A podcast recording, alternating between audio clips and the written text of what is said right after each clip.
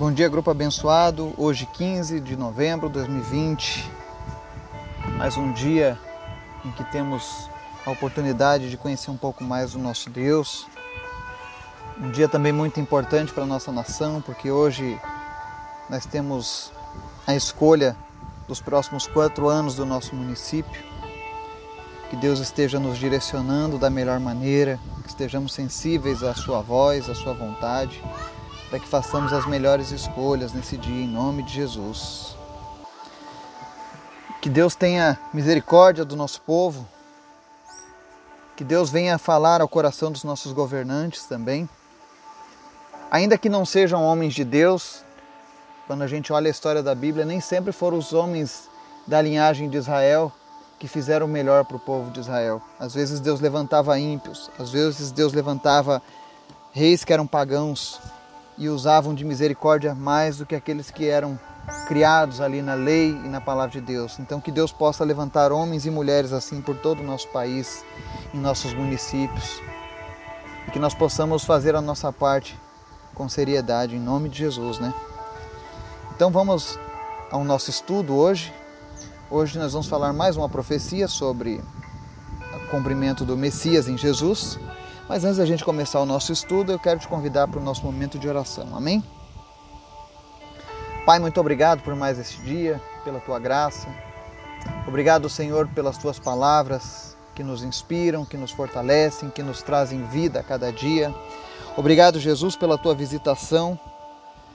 Obrigado, Jesus, porque a tua presença é real e nós te amamos, nós te adoramos com todo o nosso ser.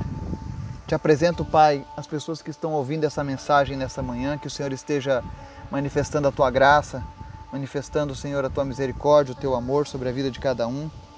Que todos possam alcançar a salvação e a plenitude em ti, que todos possam experimentar o quão bom e quão suave é viver em comunhão contigo, Pai. Obrigado, Deus, por cada uma dessas pessoas que o Senhor tem colocado, Deus, no nosso caminho. Esteja abençoando eles com toda a sorte de bênçãos agora em nome de Jesus, meu Deus, dê sabedoria para que eles possam enfrentar os seus problemas e que eles aprendam cada dia mais a confiar em Ti. Senhor, visita os que estão enfermos e traz a cura. Em nome de Jesus. Seja qual for a doença, nós damos ordem para que toda enfermidade saia, para que toda enfermidade cesse agora e essa pessoa receba a cura do Senhor. Também te pedimos, ó Deus, abençoa as nossas cidades, abençoa o nosso povo, abençoa a nossa nação. Nos dá, Senhor, quatro anos de paz, de sabedoria, de tranquilidade. Coloca pessoas, ó Deus, que defendam os teus valores, ó Pai. Que defendam a tua palavra, que defendam as nossas crianças, em nome de Jesus, Pai. Ajuda-nos, Pai, nesse dia. E fala conosco através da tua palavra. Amém.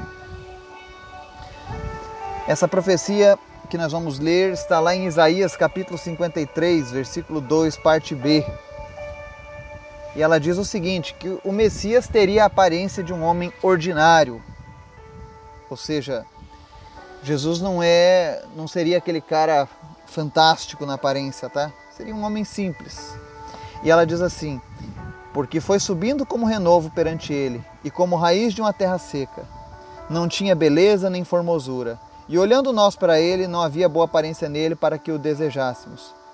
Era desprezado e o mais rejeitado entre os homens, homem de dores, experimentado nos trabalhos, e como um de quem os homens escondiam o rosto, era desprezado e não fizemos dele caso algum. Amém? Está lá no Isaías capítulo 53, tá? Dizendo que Jesus não tinha beleza nem formosura, não havia boa aparência para que o desejássemos, tá? Ou seja, Jesus era um homem simples, e relativamente feio. Porque a Bíblia diz que se não tinha beleza nem formosura, né? ou seja, não havia boa aparência, então ele era feio. Mas nós não se escandalize ainda, porque nós vamos entender um pouco mais sobre isso, tá? E o cumprimento dessa profecia está lá em Filipenses 2, 5 a 9, diz assim: De sorte que haja em vós o mesmo sentimento que houve também em Cristo Jesus, que sendo em forma de Deus, não teve por usurpação ser igual a Deus, mas esvaziou-se a si mesmo, tomando a forma de servo, fazendo-se semelhante aos homens, e achado na forma de homem, humilhou-se a si mesmo, sendo obediente até a morte, morte de cruz. Por isso também Deus o exaltou soberanamente, lhe deu um nome que é sobre todo nome. Amém? Então vamos nessa explicação. O Messias ele não podia ter beleza nem formosura. Então Jesus era um homem simples, comum e feinho. Mas ele não foi sempre assim. Quando você lê Filipenses, você vai entender que ele esvaziou-se de si mesmo, ou seja, tomando a forma de servo, fazendo-se semelhante aos homens. Ele podia ter vindo com a beleza sobrenatural? Poderia. Ele inclusive aparece em algumas cristofanias no Antigo Testamento com uma aparência maravilhosa. Mas quando ele veio cumprir a sua missão como Messias, Jesus ele não trouxe essa boa aparência. Porque o objetivo dele não era conquistar as pessoas com sua beleza. Ele queria conquistar as pessoas com o seu amor, com a sua palavra. Mas talvez você pergunte: ah, mas o que, que tem essa, essa profecia de tão interessante? Eu quero te mostrar um panorama do mundo hoje.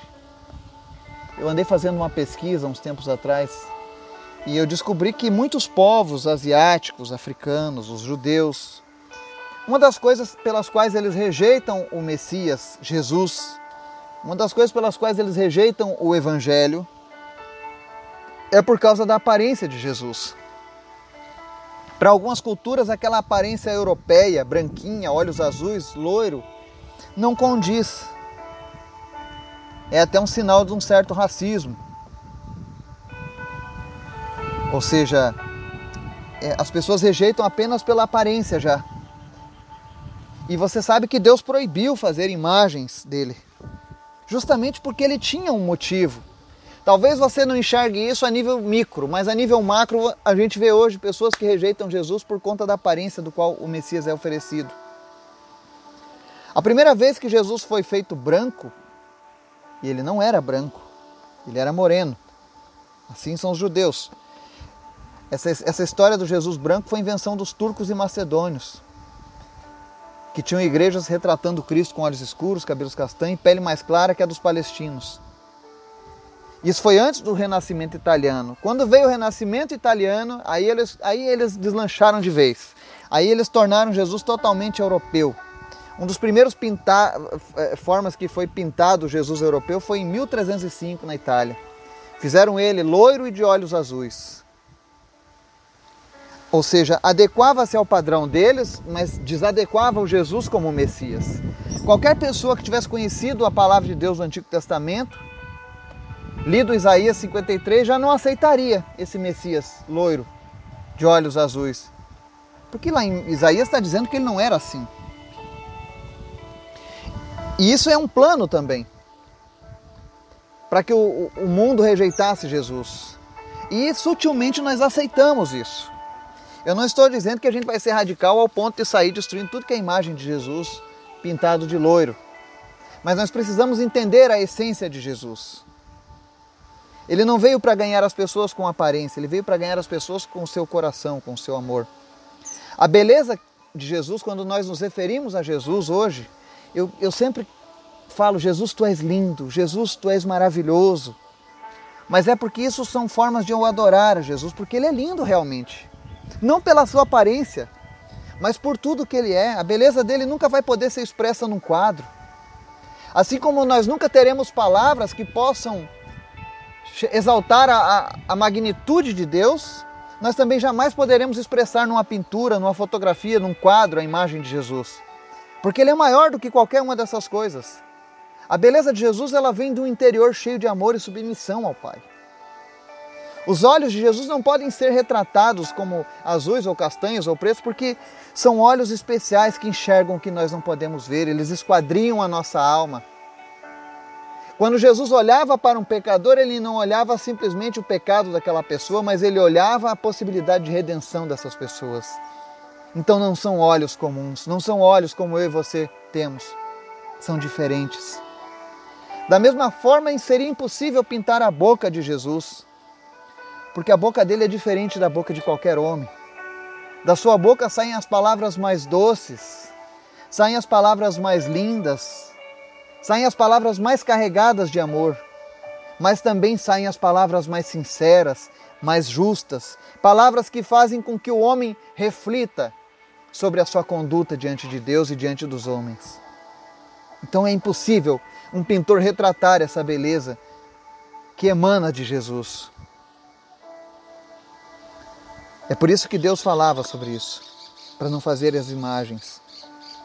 Porque ele disse: olha, o Messias vai ser assim, ele não vai ter beleza nem formosura. Aí nós vamos e pintamos Jesus lindo, maravilhoso, fortão, malhadão, cabelão loiro. E aí pessoas usam esse, o inimigo usa esse artifício para poder fazer a criação. Olha, tá vendo aí? Esse é o Jesus pagão. Esse é o Jesus que não está na Bíblia. E alguns acreditam. Nós conhecemos Jesus por causa da sua palavra, não por causa da sua imagem que foi pintada. Mas existem pessoas que ainda estão presas ao engano. Mas ele nem sempre vai ser assim. Um homem feio sem formosura. Entenda que ele se fez dessa maneira, segundo Filipenses, para cumprir a sua missão. Ele queria que as pessoas vissem a essência divina nele e não a, a, a, a aparência divina nele. Porque senão seria muito fácil. Sabe? Jesus não era como, como algumas mulheres falam, o Fábio de Melo. Né? Pelo contrário.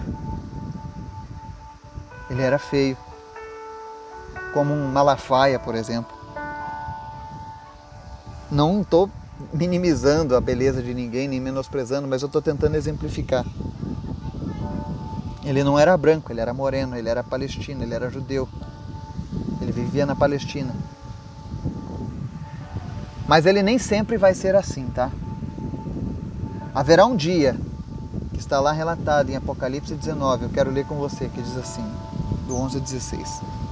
E vi o céu aberto, e eis um cavalo branco, e o que estava assentado sobre ele chama-se Fiel e Verdadeiro, e julga e peleja com justiça.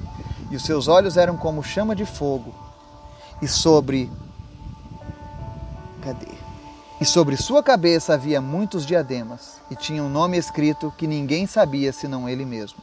E estava vestido de veste tingida em sangue, e o nome pelo qual se chama é a Palavra de Deus. E seguiam nos seus exércitos do céu em cavalos brancos e vestidos de linho fino, branco e puro. E da sua boca saía uma aguda espada para ferir com ela as nações, e ele as regerá com vara de ferro e ele mesmo é o que pisa o lagar do vinho do furor da ira do Deus Todo-Poderoso. E no manto na sua coxa tem escrito este nome: Rei dos Reis e Senhor dos Senhores. Aleluia. Ele virá, virá montado em glória no seu cavalo branco.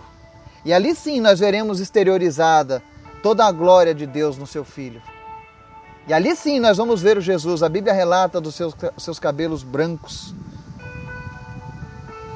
alvos, fala sobre o fogo, fala sobre tantas coisas maravilhosas no Jesus que virá para reinar um dia sobre nós, na glória de Deus. Ele regerá as nações com vara de ferro. E há uma coisa que nós precisamos levar em conta. Está escrito lá em Romanos 14, 11 e 12, diz assim: Porque está escrito, por mim mesmo jurei, diz o Senhor, diante de mim todo joelho se dobrará e toda língua confessará que sou Deus. Assim cada um de nós prestará contas de si mesmo a Deus. Um dia esse homem virá, esse Jesus, nessa aparência de glória. E naquele dia todo joelho se dobrará diante dele. Mas existe uma diferença. Se você dobra o seu joelho hoje em reconhecimento que você é um pecador e que você precisa de Jesus, você alcança misericórdia.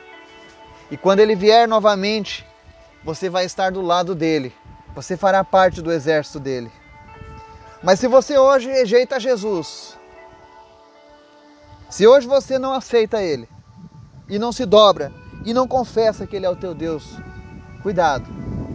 Quando ele vier a sua segunda vinda, não será mais para convencimento dos homens, mas sim para reger os homens com a vara de ferro.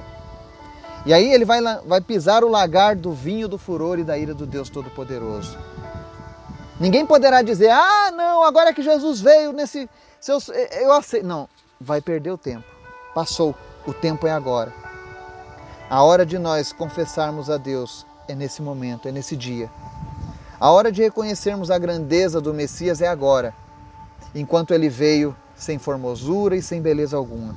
Porque quando ele vier exteriorizando a glória de Deus, já vai ser tarde para muitos de nós. Então aceite Jesus hoje na sua vida. Aceite o Messias. Seja submisso a Ele. Confesse a Ele hoje os seus pecados, a sua fraqueza, a sua dificuldade em servir a Ele. E tenha certeza que Ele vai vir sobre a sua vida e vai transformar a tua vida. Ele vai, vai te fortalecer para que nunca mais essas fraquezas dominem sobre você. Porque o objetivo dele é que quando ele venha na sua segunda vinda, nós já estejamos morando com ele. Ele é fiel e verdadeiro. E até que ele venha na sua segunda vinda, nós temos a chance de nos rendermos a ele e experimentarmos o seu grande amor. Que Jesus esteja te abençoando e te dando um domingo cheio da sua presença. Em nome de Jesus. Em nome de Jesus. Tenha um dia maravilhoso. Amém.